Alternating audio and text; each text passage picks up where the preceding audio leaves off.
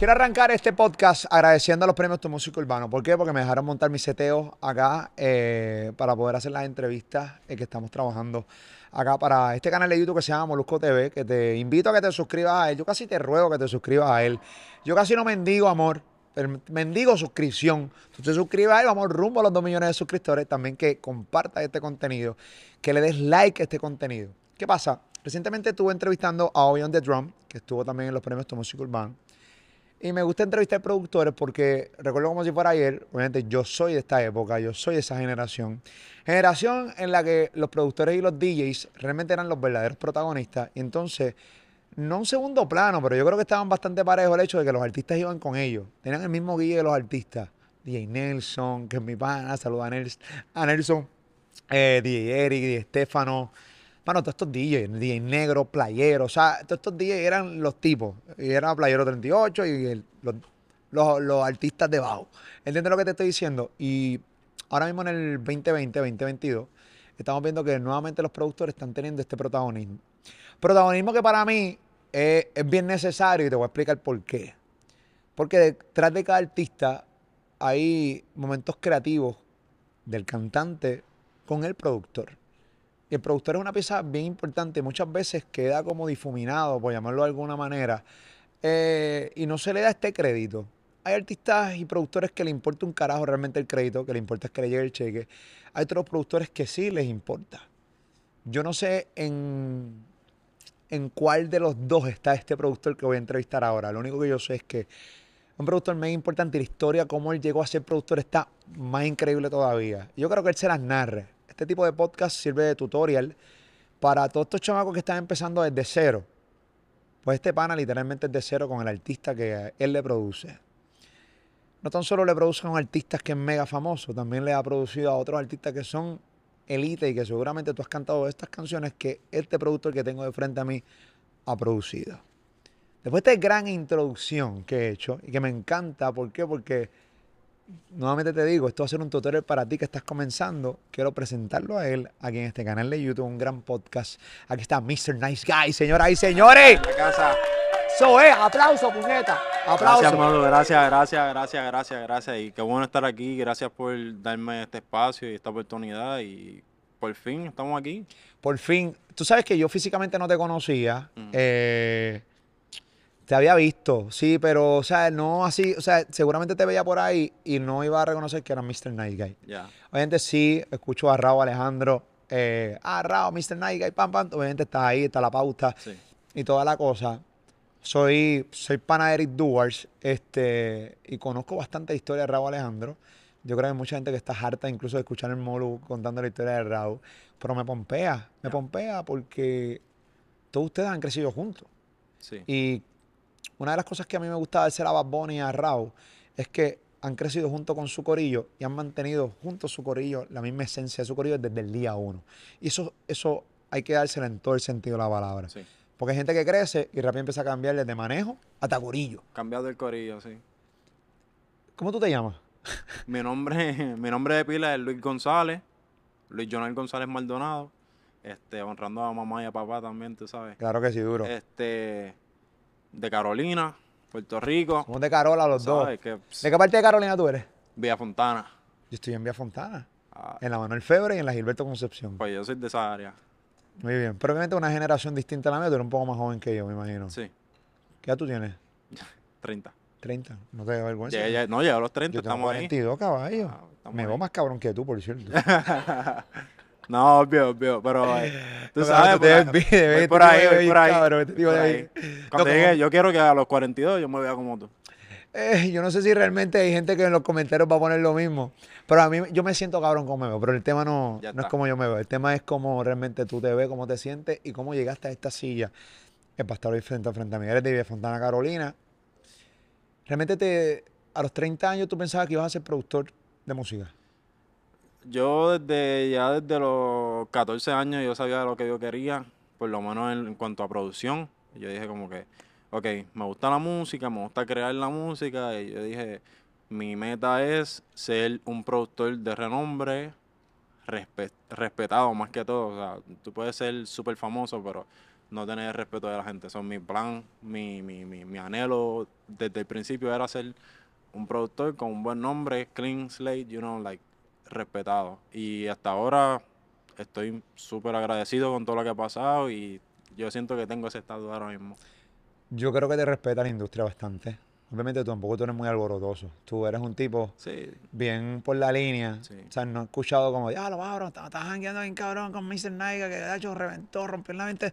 Seguramente te tiraste un jangueo y Sí, cosa, lo pero eres bastante reservado. sí, sí. Ok, tengo entendido que tú estudiaste con Raúl Alejandro. Yo quiero, yo quiero saber cómo, cómo te conviertes en uno de los productores de Raúl Alejandro. Niveles de, de confianza, de sentarse juntos a crear música. Claro.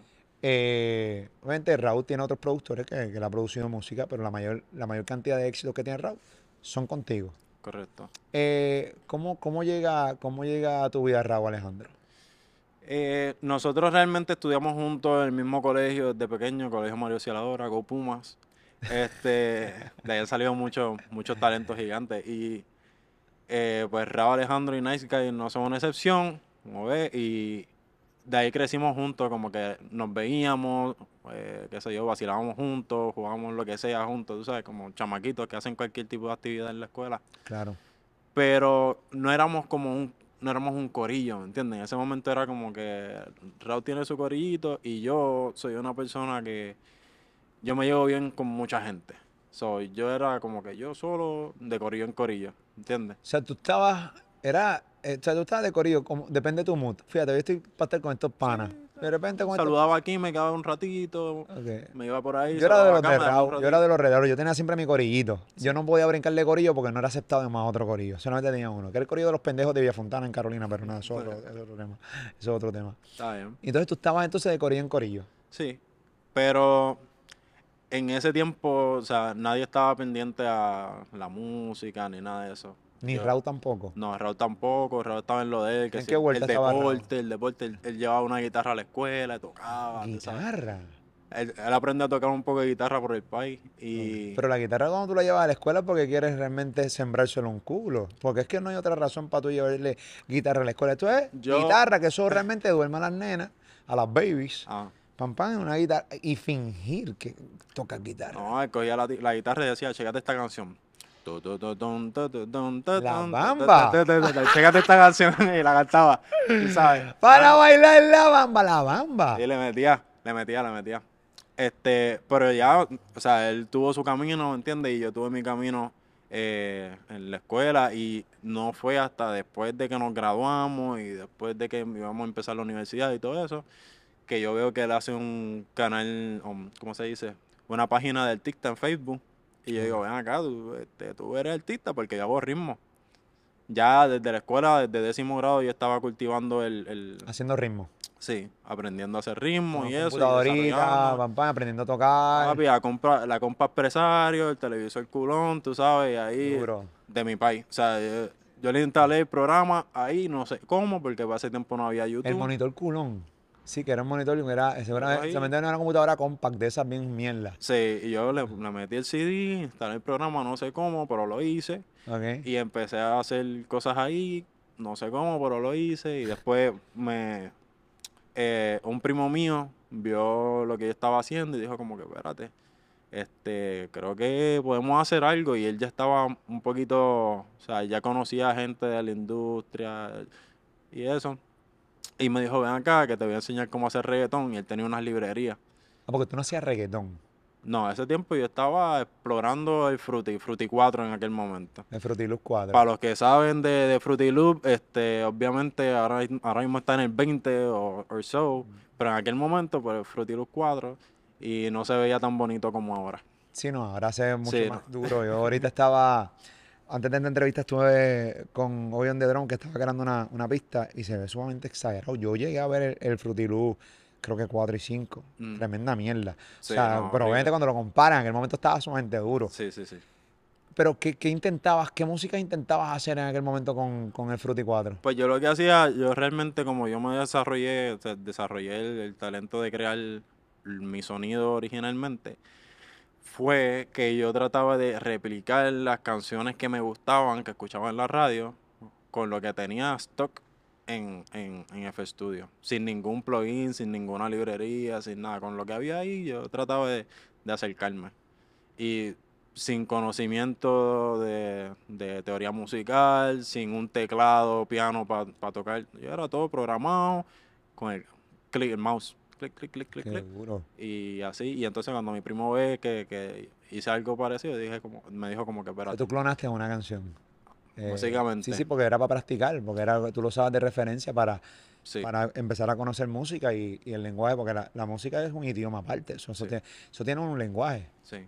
No, Y yo pienso que todos los productores deberían empezar por ahí para que este, se vayan familiarizando con, con, con la- las maneras de hacer música y, y decir, ¿cómo fulano llegó a esto? Lo hace y dice, "Ah, fulano hizo esto, esto y esto, y ya yo sé cómo llegar a eso. Si quieres ese sonido específico, pues tienes que hacer esto, ¿entiendes? So, en verdad, así fue como yo, yo desarrollé ese, ese talento, si se puede decir. Es un talento. Y pues ya después, cuando empiezo a conocer lo que es la estructura de reggaetón, los ¿Qué fue este primo sonidos. tuyo que te- entonces te enseña Sí, eh, como que me, me introdujo en ese mundo porque yo no tenía nada de eso y para esos tiempos tú no podías entrar a una página de, de internet a bajar sonido. En ese tiempo los sonidos de reggaetón pasaban de productor en productor, de generación en generación. Este, y pues él tenía unos, unos cuantos sonidos, o en verdad los heredé por ahí. Ok. Y rompiste entonces a aprender a hacer reggaetón. Sí. Este, lo que hacía era coger las pistas de él, se las arreglaba, se las ponía al día, pu, pu, pu, seguía. Y a veces cogía, hacía lo mío, obviamente. Y, y por ahí empecé a, a grabar, ennuendo, a- ¿verdad? Aprendí un montón sin, sin, sin mucho, ¿sabes? ¿Sin qué? Sin- Sin, sin tener mucho, tú sabes. Y O sea, con limitaciones. con esas De- limitaciones ¿Limitaciones de qué? ¿De equipo? de, de equipo, de conocimiento, de cómo tú, o sea, ¿dónde, dónde tú vas a buscar este conocimiento si no tienes realmente los recursos? Y en aquel ¿entiendes? momento no había YouTube, que no habían los, tu- los famosos tutoriales ahora. No, No, no existía Nada YouTube. que ver. Para esos tiempos estaba este, las páginas de internet de pirateros, No, no, no. este, páginas de librerías de esos que, que O sea, que tú aprendiste literalmente a cojón, porque te, te voy a hablar, o sea, estamos hablando de que ahora un productor, o sea, aprender con un tutorial como quiera es difícil. Tienes que tenerla. Claro. Estamos hablando, pero como quiera es más fácil. Tú estás viendo a una persona cómo lo está haciendo y tú lo puedes ver, darle para atrás, para adelante, para atrás, para adelante. Pero antes no había videitos tutoriales gratis en YouTube. No, Nada que ver. Nada que ver. existía.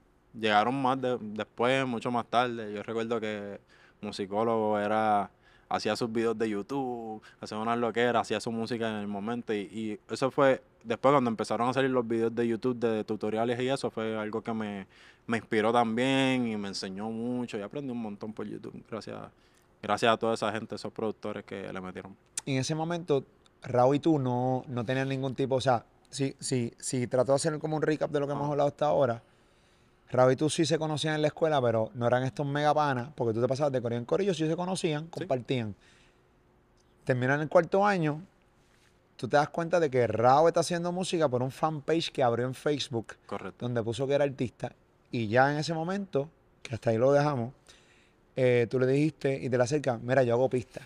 Sí. Porque entonces ya tú estabas entonces aprendiendo con Fruity 4 a, a clonar algunos temas para empezar a entender cómo se hace música.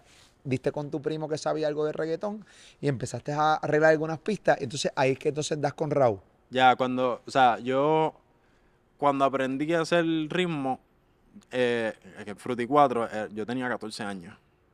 Ya a los 15, 16 ya yo estaba vendiendo ritmo, ya yo me estaba metiendo en estudio y grabando y todo eso, Pro Tools, aprendí todo eso. Pero yo no hago el clip con Rao realmente hasta que estamos entrando a la universidad. O sea, imagínate, a 19, 20 años. Claro. ¿Entiendes? Y de ahí para adelante, desde que dijimos como que, ah, pues tenemos que juntarnos, por ahí mismo, por esa misma conversación de- de- del, del Facebook, pues nos sentamos y él me enseñó lo que estaba haciendo, yo le enseñé lo que estaba haciendo, y dijo, definitivamente tenemos que trabajar. Y de ahí para adelante, pues ya tú sabes. Ok. ¿Qué tú le enseñaste a Raúl Alejandro que él te dijo que definitivamente tenemos que empezar a trabajar? En ese momento yo tenía música, o sea, ritmos míos en SoundCloud. SoundCloud, para los que no saben, pues SoundCloud era una plataforma, o es, sigue siendo una, plata, una- plataforma gigante. Rao, Bad Bunny, hay un montón de artistas grandes que han salido de SoundCloud. caballo. Demasiado. Pero en un momento específico de la historia, pues SoundCloud fue bien crucial para la música, porque de ahí salieron muchos talentos que, o sea, que la gente los veía ahí, los escuchaba ahí mismo y después explotaron, ¿entiendes? Y pues por lo menos yo viendo cómo estaba funcionando la vuelta, pues yo estaba haciendo ritmo y postea- posteándolos ahí mismo en SoundCloud y qué sé yo, y pues se dio. ¿Qué ritmo fue el que él dijo? Puñeta, caballo. Este es el, est- esto, esto, o sea, vamos a hablar. Ah. ¿Cuál ritmo fue? ¿No te acuerdas? No, no te puedo decir un ritmo O varios ritmos, porque ya porque- tenías, me imagino que varios ritmos en SoundCloud. No, porque mira, eh, realmente esas canciones del principio tú no las vas a escuchar nunca. En la vida. Jamás. No, porque da Eso, eso ya desapareció, se perdió en la es como yo escuché mis primeras intervenciones cuando empecé a hacer radio. Malísimo. No, horrible. Mierda. No, pero realmente se, se nota la intención, se nota que hay un talento. Sí, sí. Obviamente hay un Hay mucha gente que tiene grandes intenciones Sí. y se escuchan de mierda. Una cosa es intención y tú lo acabas de decir. Sí. Había intención, pero mezclado con talento. Claro. No, y en cuanto a son, sónicamente, ¿verdad? Este, yo no sabía tanto mezclar, este, quien lo grabó no sabía tanto grabar, ¿me entiendes? O sea, había muchas cosas que nos fuimos, fuimos desarrollando desde ese momento en adelante y si escuchas una grabación ahora mía o una grabación de Ra o un ritmo mío, pues vas a notar que hay, o sea, se siente la calidad ahora mismo y se siente que hemos trascendido en esto, ¿me entiendes? Una de las cosas que yo quería entrevistarte, porque tanto la carrera de Raúl Alejandro, que fue una carrera realmente bien ganada, ¿Mm? porque fue bien de cero, y hubo mucho desprecio en el sentido de que mucha gente no despreció, simplemente no creyó en el concepto del sonido de Raúl Alejandro, no creyó en el concepto de que un artista de reggaetón puede bailar. Pero también Raúl Alejandro hacía cosas distintas, porque aunque sí hacía canciones de trap, sí hacía canciones de, de reggaetón y eso, pero él siempre tuvo su sonido y su identidad. Claro. Obviamente, ustedes dos lo crearon juntos. ¿Cómo llegan a ese sonido? ¿Cómo, cómo tú...? Porque una de las cosas que a mí me encanta de, de los artistas es cuando encuentran su propio sonido. Yo puedo estar ahora mismo aquí sentado y yo escucho una canción a la distancia Mm. y yo ya por el sonido sé quién es el que está cantando y quién le produce, porque ya tiene su sonido. Son pocos los artistas que logran eso. Ustedes lo tienen juntos. ¿Cómo logran ese sonido? ¿Cómo llegan ahí? Por, eh, eh, ¿Realmente tu esencia es de reggaetón o tu esencia realmente es música en general?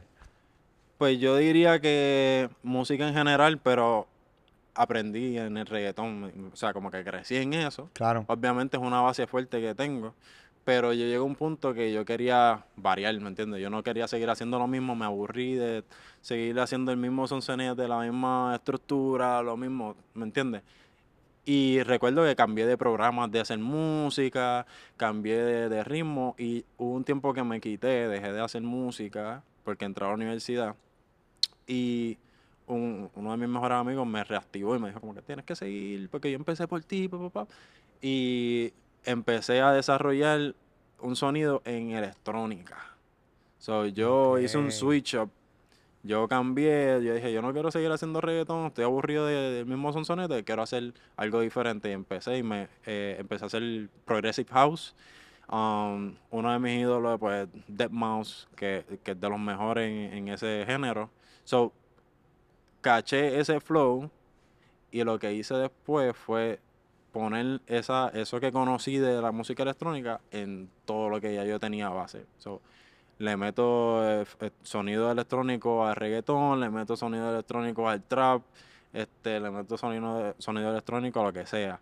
Y después, pues, seguí desarrollando obviamente mi sonido y llegó un punto que yo dije, quiero meterle lo de aquí, lo- un poquito más de acá, ¿me entiendes? Un Más poquito más de... más Sí, más, más, más caribeño. Y lo que hice fue ponerle elementos africanos o del dancehall de Jamaica, o, que eso es parte de la esencia, claro, parte de la esencia del reggaetón. Definitivo. Si vas más para atrás, pues tú sabes que el reggaetón salió de reggae. So, de ahí también saqué muchos elementos y eso es básicamente mi sonido, mi esencia como tal. Y se nota. O sea, se, se nota. La canción 214 es tuya. Sí. Qué clase de bellaquera de canción. de Demasiado. Esto, demasiado, demasiado. Eso canción es una bellaquera desde la pista hasta lo que dice la canción. Cierto. 214. a- a- Y ahí, y esa canción, esa canción tiene una historia. en- quiero que ese- esa canción, tú me puedes aclarar un poco más de esa historia de esa canción. Esa canción no, no empezó pegándose. Esa canción empezó bien lenta. Recuerdo ah, la historia que ustedes estaban en Colombia. Grabaron el video en el techo de un lugar donde ustedes estaban haciendo, estaban encerrados allí creando música Súper espontáneo, sí. súper espontánea, crearon 214, grabaron el video ahí mismo en Colombia con un cabrón que estaba por allá. Usted, o sea, cuéntame la, la historia realmente de 214, que esa canción ahora mismo hay gente que la canta y no sabe ni la fucking historia de esa canción, que es una bellaquera punta a punta. Es una loquera, en verdad, porque recuerdo, estamos tres días antes del 14 de febrero. Tres días antes del 14 de febrero. Estamos en el, en el Airbnb porque estamos haciendo un campamento por allá. Este, el apartamento, el cuarto donde estábamos tenía una ventana gigante que se veía todo Medellín, o sea, una vista hermosa que si no te inspiraba, cabrón, si no te inspiraba era ciego, no había break. Y pues ahí mismo empezamos la, el, el ritmo, oh, 214. Empezó el ritmo. Ahí solo. mismo, ahí mismo empezamos el ritmo. Y obviamente pues Rao hizo clic de una y empezó a escribir. Recuerdo que le estaba escribiendo y cuando dice, Hacho, chécate esto. Yo me fui un momento, fui al baño. Cuando volví, Rao dice, Hacho, que, eh, le dice que no vi. Deja que, deja que nadie se escuche esto. Y ahí mismo yo, yo, yo, yo entrando al cuarto, deja que nadie se escuche esto. Y, dice, y yo, mira, que yo tengo que escuchar, ¿qué pasa? Y dice, Nice, chequéate esto. Le da play y me la canta. Y yo hago, eh, a diablo, pero por la letra. Yo dije, está bueno, está bueno todo. Está Y, picante. y cuando yo escucho ese, baby, yo te voy a chingar, yo dije como que... "Y yo". Y Raúl, ¿Estaba que fuerte para ti? para mí yo sentí que estaba un poquito fuerte. Tú, tú, tú eres un tipo que obviamente te nota que, o sea, que estas, estas bellaqueras de rap Sí. como que a veces como que te ofenden y todo. Yo, yo, yo trato de estar clean, tú sabes. Yo siempre trato de lo, lo más clean, lo más comercial, tú sabes. Pero eso es lo bonito de nosotros, que tenemos ese balance. Si, si yo no tuviera ese punto de vista, quizás no, o sea, es parte de la fórmula, ¿entiendes? Rao piensa lo más sucio posible, yo pienso lo más clean posible y llegamos a un punto de medio, ¿entiendes? Es, es así, es parte de la Eh, fórmula. No, no, es no, y está bien, está bien. Y se nota claramente porque tú sabes lo sorprendente de esa canción. Al igual que me sorprende un montón de canciones de otros artistas que son bien fuertes. No, no, no, no, no, no, espérate, esto es mentira lo que estoy diciendo. A mí me sorprende de Rao y de Bad Bunny. Y es la verdad. No sé si a ti también te sorprende. Mm. Que de repente estos panas pegan canciones bien sucias. Tú entras a una tienda por departamento y la tienen puesta como si nada pasara y como si no estuvieran diciendo nada fuerte Sí. a esos niveles han llegado estas canciones y no son todos los artistas. Hay artistas que no le cachan esta, esta, esta vulgaridad y decir canciones, o sea, eh, letras tan fuertes. O sea, yo he escuchado en tiendas por departamento Mm. o en algún lugar que hay doñitas, niños. Baby, yo te voy a chingar. Y los Y hago, chamaquitos cantándola también. Eso sí está bien esa canción me gusta. Macho, baby, yo te Y voy a perrean. chingar. No, eso está bien cabrón, pero me sorprende más las doñitas. Y que no pasa nada, como que el oído ya está acostumbrado a escuchar, baby, yo te voy a chingar. Y te la voy a sacar. Pero chequéate, si tú, si tú vienes, si tú vienes, Pero mira, ¿y qué cosa más hija de puta en que nos hemos convertido, papichi? ¿Entiendes? Mira, Comprando, ay, esta cartera que linda, baby, yo te voy a chingar. Ay, ok. No nos estamos dando cuenta ni lo que estamos diciendo, ya estamos automáticos en el oído. sí, O realmente ya hemos normalizado realmente la, la no sé, no sé cuál es la magia realmente, pero como te decía, la canción la hicimos tres días antes del 14 de febrero, de febrero. Hicimos todo allí mismo, hicimos el video, hicimos toda la vuelta. Y el 14 de febrero, 2.14, sale la canción. Y la canción te la venden como una canción de amor. Porque realmente eso es una canción Sin- entre... Uno chinga con amor. Ajá. Y sin amor también. entre tú y tu pareja, pues le puedes amor. cantar la canción y suena bonito. Obviamente, pues, escuchándola por ahí, tú dices que esa barbaridad, pero realmente tú se la cantas a tu pareja, a tu pareja y como que pasa con ficha, ¿me entiendes? Y así mismo me la vendió Raúl. Y, y- y te la vendió. Y yo, pero o sea, ¿tú un estás seguro? Y so- el pa, no, porque esto es romántico, chequéate. Y chequéate. Baby, yo te voy a chingar. Uh, qué romántico, wow. Pero es romántico porque el beat está cabrón. Que- que- dime la mezcla, yo no, yo no me considero un conocedor de música. Yo no, te, yo no te voy a vender, yo no voy a tratar de improvisar contigo aquí de, Ya. papi, eso es afro house y tiene un poquito de, me- de, de- de jazz. No, no, no, Entiendo, no. entiendo. ¿Cómo, cómo, qué es este beat? Yo lo catalogo como kizomba. Mira, lo allá. catalogo como iba a llegar al kizomba. kizomba. Kiz- Kizomba es como, es un ritmo, este, es como un... 214 es kizomba. Es como un dancer de, de Brasil. Es como es un ritmo este como sexy, bailable y pues es de allá de Esa Brasil. canción ha provocado que Raúl se, se, se lo meta hasta las tarimas y los escenarios del mundo.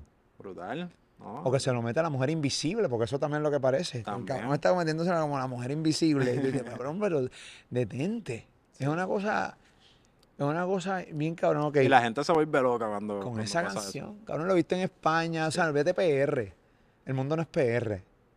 El mundo es el mundo. Hay En en todos países. lados. Es una cosa bien loca. Sí, en todos lados. Yo tureo con él también precisamente y ver la misma reacción en el mismo momento específico en todos los países que hemos visitado, en todas las ciudades.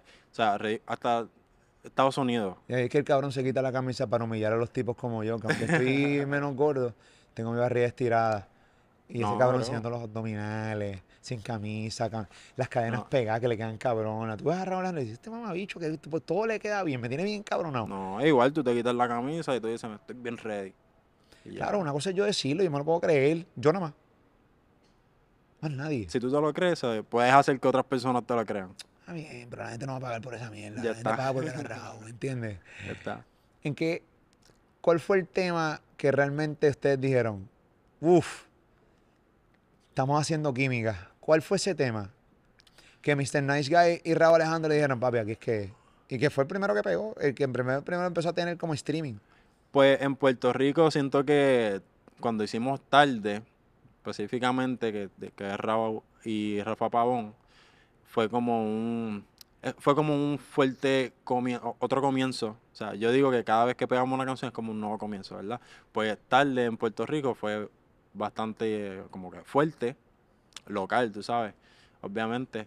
Y ya después, este, o sea, Raúl hizo sus colaboraciones con Farruko, hizo su colaboración con, ¿me entiendes?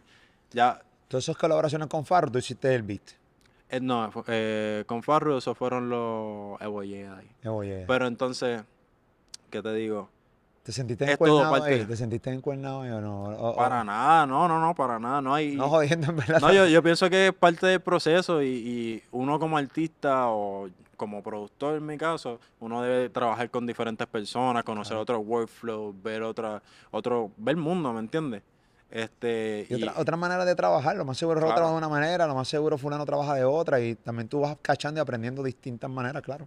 claro, y es parte de eso, so- tú sabes, de- del mismo proceso. Um, pero sí, yo creo que tarde fue como que la primera que dijo como que, ok, puedes hacer algo y arrancar y ser grande, ¿verdad? ¿Imaginaron esto? ¿Lo imaginaste? No, realmente. Esto. O sea, yo, yo cuando empecé a trabajar con Raúl, mi visión era como que me voy a dedicar a él. O sea, voy a confiar en su visión porque tenía mucha visión, ¿me entiendes? Ya, o sea, tú de, de no, ten- no tener nada, atreverte a bailar, atreverte a hacer todas estas cosas por tu propia cuenta, con tu propio corillo. Sea, para mí tenía mucho peso y yo dije como que voy a confiar en él, voy a darle. Le voy a dar prioridad, voy a hacer todo lo que, lo que sea. O sea, Y, Y- y fue mi inversión, fue como mi inversión ahí, ¿me entiendes? El tiempo y- que yo le puse a ese proyecto. pero es riesgoso, porque básicamente tú estás confiando tu talento, porque los, los beats tienen visibilidad si el artista que le canta encima de ese beat pega el tema, o sea, y funciona, o sea que tú estás básicamente arriesgándolo todo all in a Raúl Alejandro. Claro. Eh, y me imagino que llegó un momento en la carrera de Raúl, porque Raúl pega algo tarde, en el sentido, la gente pega cuando tiene que pegar, te voy a explicar. Ujú. Tarde en el sentido de que hay chamaquitos que pegan a los 20, 21, 22 años, sumamente jóvenes. Raúl ya pegó un poquito más de esa edad, porque la gente no creía en su concepto. Llegó el momento en que Raúl y tú se empezaron a frustrar. Yo sé que hubo una frustración, pero, pero también te llegó a ti la frustración cuando la gente, o por lo menos la industria, no veía su concepto con posibilidad dentro de, de la música urbana? No, yo pienso que en ese tiempo ya nos estábamos disfrutando lo que estábamos haciendo y era como que fluíamos. Ya en ese momento teníamos showcitos en Puerto Rico, íbamos para Mayagüez, íbamos para, para todos lados, ¿me entiendes? Y como tú dices, quizás la- las masas no se la daban porque es algo bien distinto. O sea, tú no vas a tabaco y ron, Dios, tabaco y ron, Dios mío, en aquel momento. No importa. Este, Yo puedo decir a bailar, ¿me entiendes? Tú no puedes hacer eso. O, por ejemplo, como la, la historia que te hizo este Eric, este, de cuando Raúl fue a la perla. Ajá. No, no iba a ir a la perla a bailar, ¿me entiendes? No, que Raúl fue para allá en el escenario y empezó a bailar en la perla. la Sí, podía hacer su, un pasito, ¿me entiendes? Y ya. Pero eso, que son las masas, son el público gigante de Puerto Rico, pues obviamente no lo, no lo estaban viendo. Este, porque no había alguien representando eso, ¿me entiendes? Sobre Raúl poquito a poquito lo fue metiendo. Y en cuanto al sonido, ahí entro yo tratando de hacer, hacer canciones, hacer, hacer ritmos que puedan incorporar movimiento, un baile, ¿me entiendes? Y, y no perder de vista la esencia de Raúl, que en aquel momento era el R&B, tú sabes, el R&B latino, sexy para las nenas y eso. Y eso fue como que el reto realmente. Y, pero entre todo esto, no hubo, yo no sentía esa frustración, yo sentía como que, este, yo me lo estaba disfrutando y pues había momentos que no habían chavo, o sea, yo sacrificaba el tiempo y a veces no había, no, o sea, iba para, yo trabajaba en Brava, yo trabajaba en Brava de, de, de barback y yo, Brava una discoteca aquí en PR, Corillo, para los que nos están viendo en otras partes del mundo. sí, yo paraba de ir un viernes, un sábado, para ir a hacer un show con Raúl. No. y que yo me llevaba de ese show que 100 pesitos, 50 pesitos a veces, tú sabes. Este, cuando obviamente pues estando ahí en, el, en, en- en la discoteca pues hubiera hecho un poco más. Que creíste en el concepto del día uno. Sí, realmente por, por eso digo, es como que es una inversión de tu tiempo, de tu, de tu, de tu, son muchas cosas, son- energías, ¿verdad? Y, pero qué bueno que, que, Que funciona, ¿me entiendes? Y Raúl es mi hermano, tú sabes, o sea, movía todas por él y así mismo fue y funcionó y aquí estamos, gracias a Dios, todo, todo el mundo comiendo a la misma mesa, todo el mundo alegre y ya, eso es lo importante. Yo creo que sí, pero yo creo que también es bueno disfrutarse. Yo creo que lo, lo, mejo- lo, lo mejor de cuando tú tienes éxito, bueno, yo no pienso, yo estoy seguro, es cuando tú miras para atrás y miras todo el camino que recorriste y que te das cuenta que nada de las cosas que te pasaron, inclusive hasta las malas, fue en vano. Y cuando analizas las cosas malas, ya estando en buenas, pues ya le encuentras incluso hasta la razón de ser a eso que te pasó malo. Correcto. ¿Cuánto tiempo después, o sea, cuánto tiempo realmente invertiste? ¿Cuántos años después realmente tú dijiste, ok, empezamos a ver los frutos? Porque estaba hablando de que de repente te ibas a par y 50 pesos, trabajabas en Brava, cabrón. O sea, de repente te tenías que dividir el tiempo. No, que trabajaba y estudiaba. Estaba en la universidad, o sea, yo iba ¿Estudiando qué? pues, eh, ciencias de computadora. Ok. que ni música por lo menos, pero este era un sueño mío estudiar música, pero pues en ese momento dije, pues tengo que Buscar buscar plan algo. Exacto. Claro. Y empecé estudiando ciencias de computadora, era todo el día en, en el estudio, perdón, en, en- en la universidad, por la noche, los fines de semana, brava, hasta las tantas de la mañana, habían veces que trabajaba un domingo o un lunes, ¿verdad? Y al otro día tenía que seguirlo por la universidad, verdad me causó mucho problema porque ahora mismo, yo, yo- o sea, yo me quedo dormido donde sea. Yo, a mí me pasaba que yo guiaba, estaba tan cansado que me podía quedar dormido. Claro, es Una un vez tuve, sí, tuve una, una vez tuve un accidente Uy, que, o sea, no fue nada grave, pero pudo ser mucho peor, ¿me entiendes? claro. Um, y era eso, era el overworking, um, dedicarle tanto esfuerzo y tanto tiempo a- al trabajo y a las, las debe- los deberes y las obligaciones y todas las cosas que uno Siendo que joven, que Siendo pensando, joven, pensando que tenías un poco más de energía que, que cualquier otra persona, eh, te quedabas dormido, es un peligro, pero cabrón. Sí, pero tú sabes, que, hay que hacer lo que hay que hacer, ¿me entiendes? Y, gracias a, digo gracias a todo eso, pues estamos donde estamos, porque no me puedo arrepentir de todo lo que, lo que ha pasado, ¿verdad? Pero, este, eh, con otra mente quizá me hubiera aguantado, hubiera hecho menos cosas y no estuviera aquí, ¿me entiendes?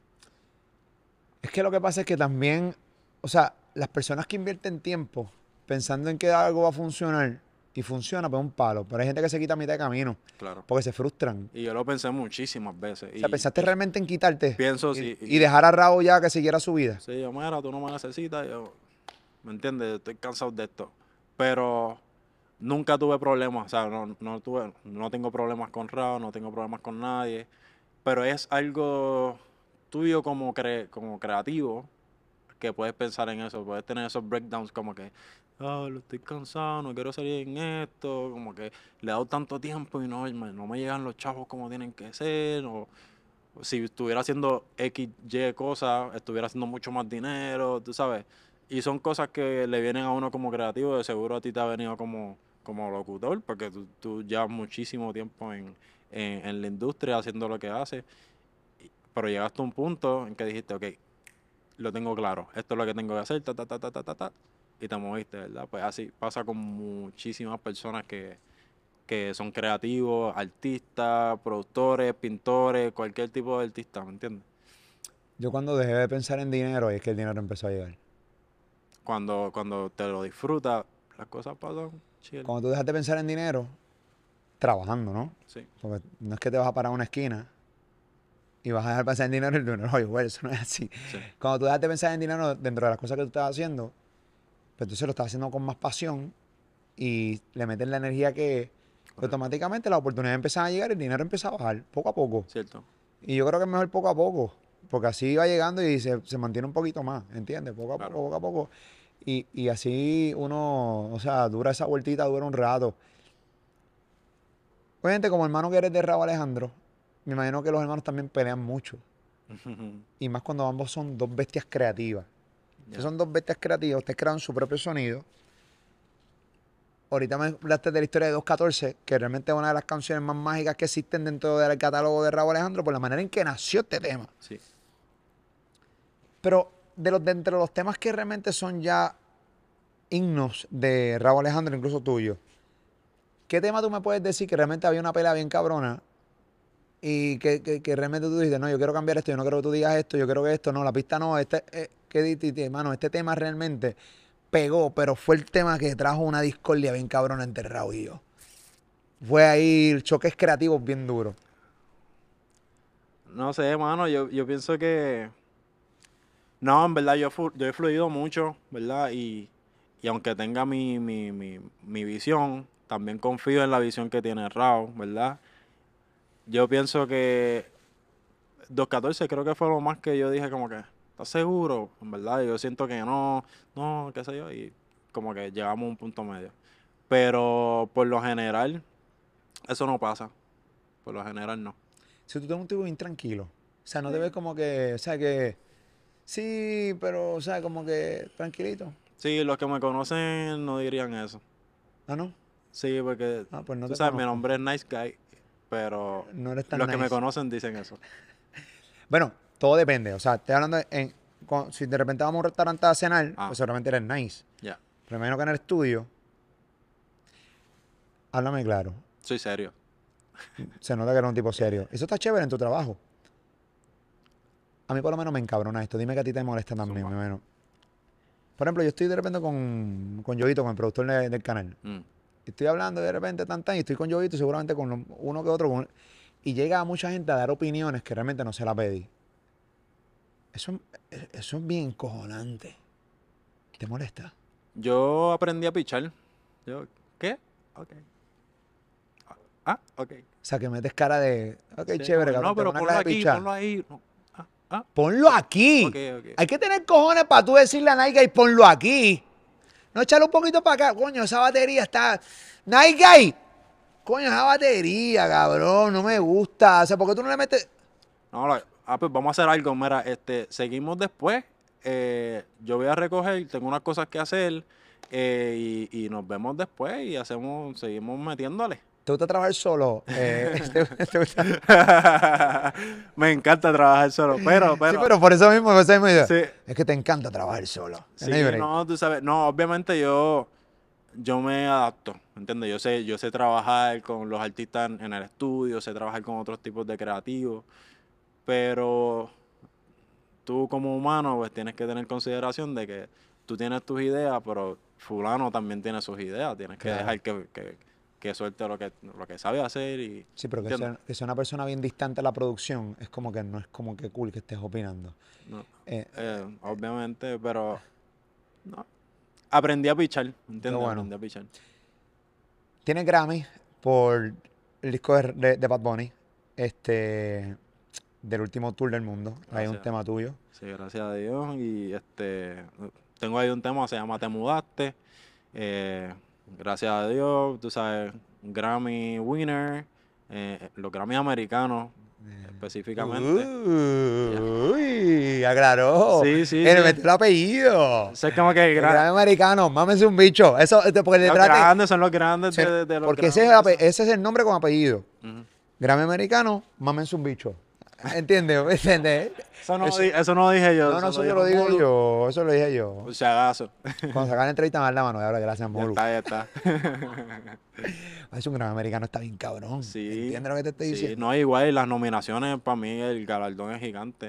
O sea, ahí estaba nominado eh, en la misma categoría de Best Latin Album está Afrodisiaco, donde yo, de Raúl Alejandro, que yo trabajé siete temas ahí, este, ¿me entiendes? O sea, son muchas cosas bonitas y en algunos de esos temas también estoy como, como artista, que es un boost a mi carrera como, como, como productor artista, ¿me entiendes? Qué duro, qué duro.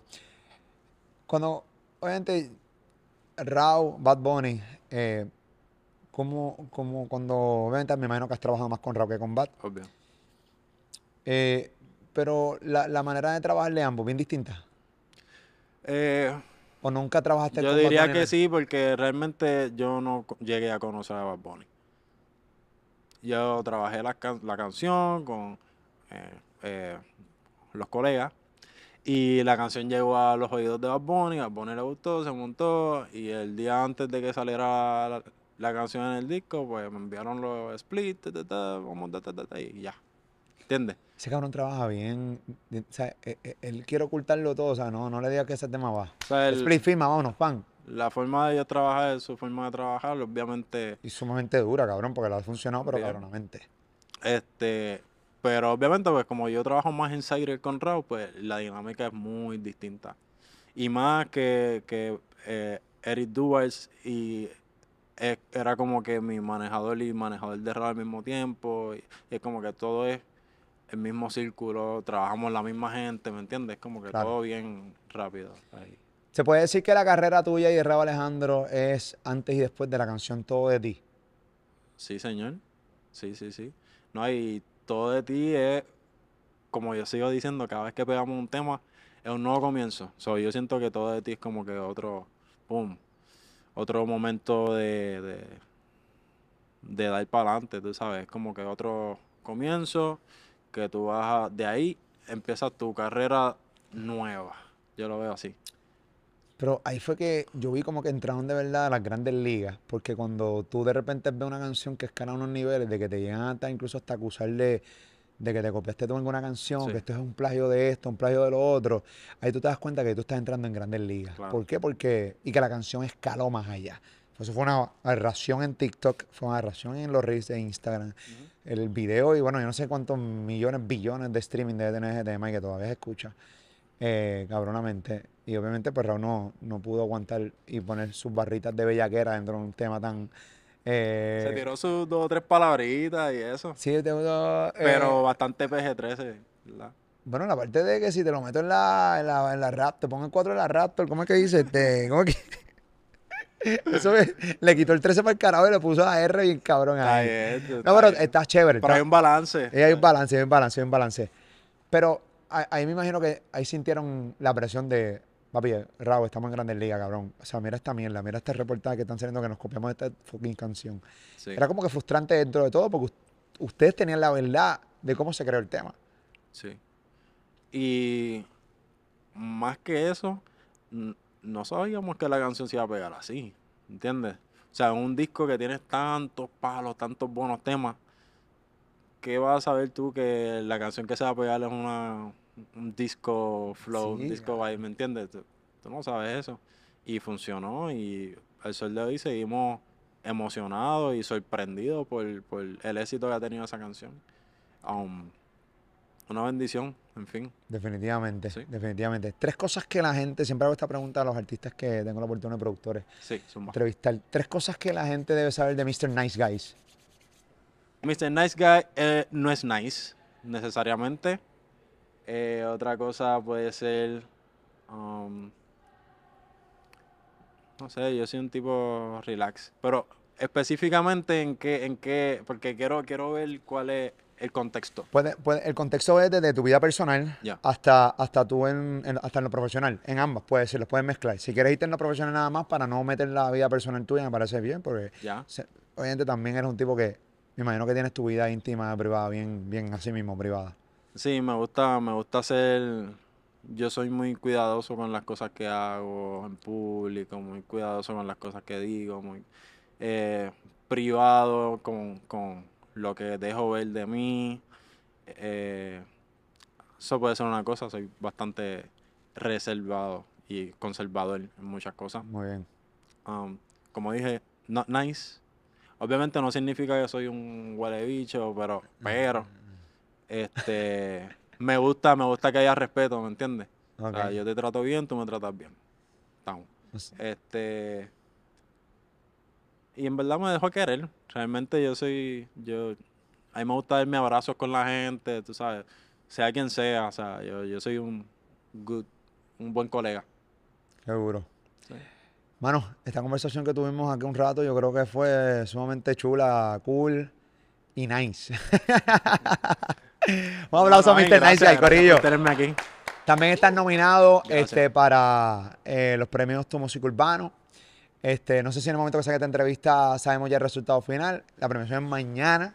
Hoy es miércoles. eh, en el momento que está saliendo la entrevista, rompe, sigue rompiendo. Eh, ¿Qué es lo próximo? O sea, está con Rao. ¿Qué es lo próximo tuyo? Igual, no, este, añadiendo la- a, a las nominaciones, también estoy nominado como Beatmaker en los premios Juventud. Qué duro. gracias a Dios y el trabajo fuerte. Y eh, ahora mismo estoy enfocado en el próximo álbum de Round, nos encerramos en el estudio para trabajarlo, este, y más enfocándome en qué va a ser el próximo sonido que vamos a llevar global. So, eso es todo por hoy. Muy bien, muy bien. Sigan rompiendo, Corillo. Eh, a mí su éxito, bueno, el éxito de todo el mundo a mí me agrada muchísimo, ¿no? Eh, pero me tripea y me vacilo más los éxitos cuando los, los viví. No de cerca, porque yo no estuve de cerca, pero los estaba viendo. Y los vi, Sí. los vi, los caché mucho y obviamente conozco mucho de ustedes, obviamente Raúl, mano, desde el inicio. Obviamente a ti te conozco ahora, pero Sí, sí. sé que estabas ahí también, así que sigan rompiendo, bendiciones, eh, rompan en la fucking madre.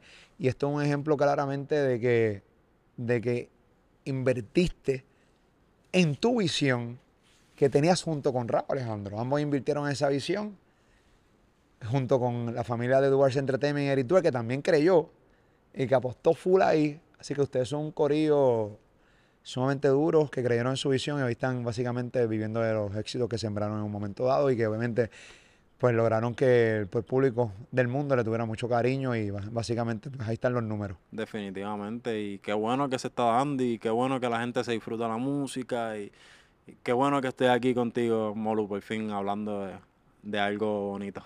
No, y a mí me gusta hablar con ustedes, cabrón, y me lo tripeo. Eh, La gente a veces se sienta en esta así, tienen como que un temor, como que si yo les voy a decir algo y salen con una percepción bien distinta, de pensando que yo le voy a tirar una, una cabronada, me pasa con cada rato, coño, yo pensaba que me ibas a...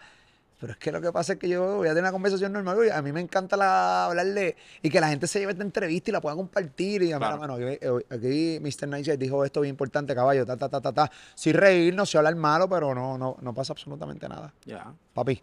placer. Igual, brother, cosas buenas. Es la que hay. Este contenido es, yo lo llamo elite. Esto es para que tú lo compartas. Lo compartas, lo disfrutes. Este es Mr. Nice Guy detrás de la carrera de Raúl Alejandro. Yes. Acá en mi canal de YouTube se llama Molusco TV. Suscríbete dale like a este contenido y compártelo. Dale. ahorita.